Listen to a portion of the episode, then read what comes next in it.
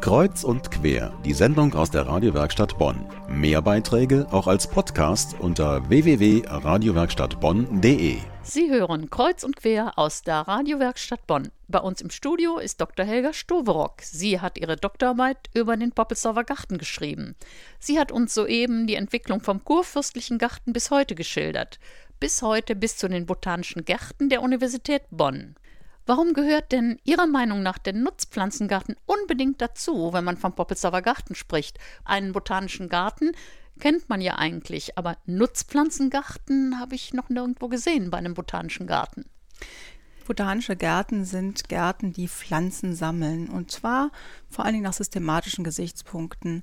Beim Nutzpflanzengarten hier in Bonn ist es so, dass der aus einer landwirtschaftlichen Tradition heraus entstanden ist. Also dort gab es eine landwirtschaftliche Lehranstalt, eine landwirtschaftliche Akademie, die auf diesem Gelände Pflanzen gezeigt hat, die man nutzen kann, die man essen kann, aus denen man Stoffe herstellen kann das sind eben dann die Pflanzen, die heute allen Leuten bekannt sind, also auch den Kindern bekannt sind. Ja, ich sehe öfter mal Leute mit Kindern durch den Nutzpflanzengarten gehen. Haben Sie da Erfahrungen, was Kinder besonders interessiert, vielleicht mit ihren eigenen Kindern?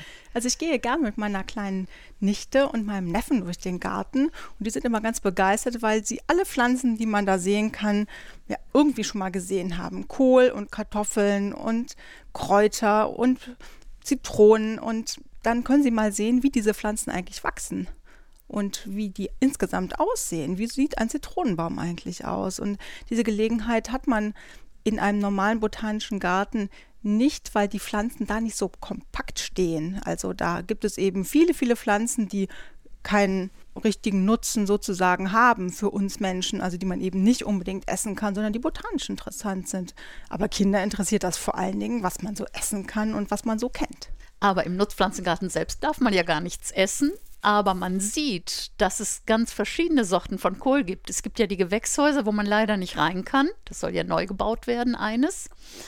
Und es gibt das Freiland, wo man eben, ich glaube, zehn Sorten Kohl findet oder 30 Sorten Tomaten. Ganz genau. Und selbst wenn man da nicht direkt in eine saftige Tomate reinbeißen kann, sieht man eben die Pflanze. Man kann vielleicht auch fast ein bisschen mal fühlen oder man kann auch riechen, wie riecht eigentlich so ein Rosmarin, wenn er gerade von der Sonne beschienen ist. Und man hat eine ganz andere Wirkung. Dann gehören Sie also auch zu den Leuten, die sagen, dieser Nutzpflanzengarten sollte nach Möglichkeit oder unbedingt mitten in Poppelsdorf bleiben und nicht verlegt werden und so weiter. Ja, unbedingt. Denn für Familien mit kleinen Kindern ist es so schön, dorthin zu gehen und den Kindern das alles zu zeigen. Und auch für uns Erwachsene ist es ganz herrlich, weil das so erholsam dort ist. Es gibt ja immer mehr Leute, die hingehen. Wir haben das auch bei dem Vortrag zur Geschichte des Nutzpflanzengartens bemerkt. Ich bin 82 Jahre alt. Ich äh, bin seit über 40 Jahren in Bonn.